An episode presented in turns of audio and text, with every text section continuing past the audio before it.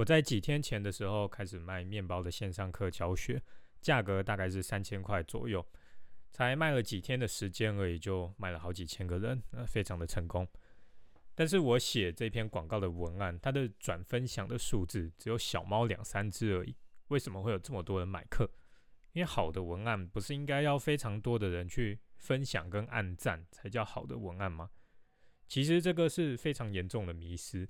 真正好的文案的定义是能够达到目的的文案。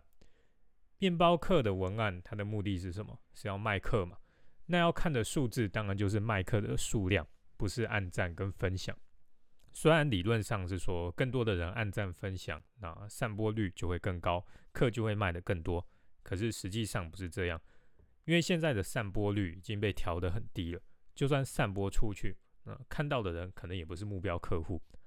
我看过有一些广告，它很有创意，转分享的人超级的多，可是真正买产品的人没有几个。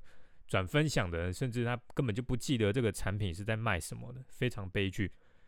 因为这些广告它专心在得到注意，哦，专心在去吸引人转分享，可是它在卖产品上面的威力就降低了。就像是电影一样，电影有分好几种类别。如果有一部电影，它同时把恐怖、爱情、搞笑、动作、悬疑各种的要素全部都集合在一起，会变成什么样子？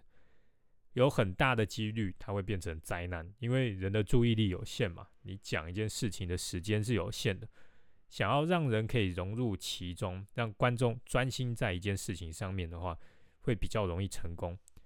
写文案最重要的是要知道你是要写给谁看的，目的是什么？卖东西还是得到分享的数字？目的和对象不同的话，文案就有不同的写法。当然，销售的文案也可以结合有趣和实用，然后把东西卖出去，同时又得到转分享和按赞，那个是没有问题的。可是，就和混杂所有要素的店一样，要做得好不容易。我的做法是，行销的文案不会只写一篇。最主要的开卖文案会集中火力说服目标客户，虽然会牺牲了一些分享的数字，但是让人买的几率就更高。我先讲一下为什么人会想要分享文章，大部分是这几个原因。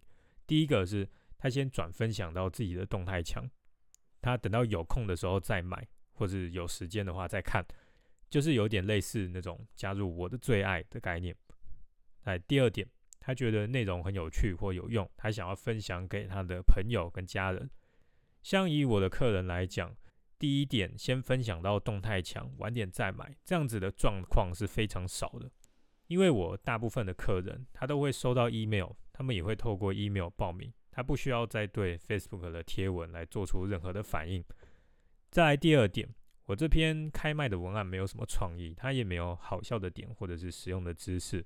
就是专心的在说服客人而已，所以他自然就会减少那种按赞跟分享的数量。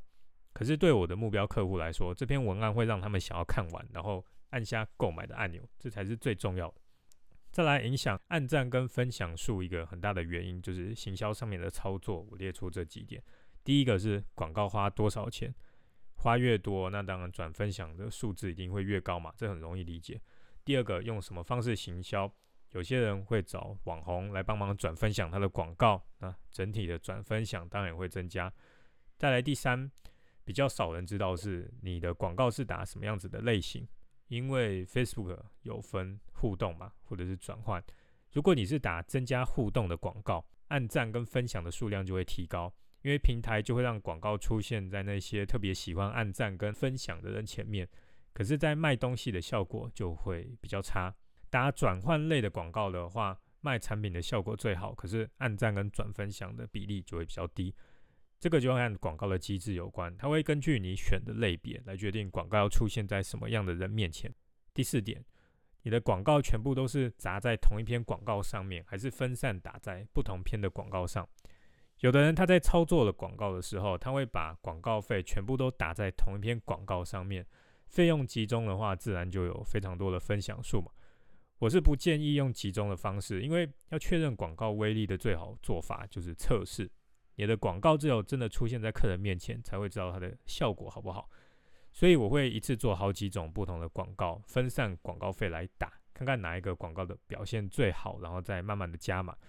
虽然分享的数量会被分散，可是它带来的好处就更大。所以你在做广告的时候，不要只是想着吸引人分享，那个是错误的方向。你应该要专心在说服客人，创造价值，然后吸引他们来买。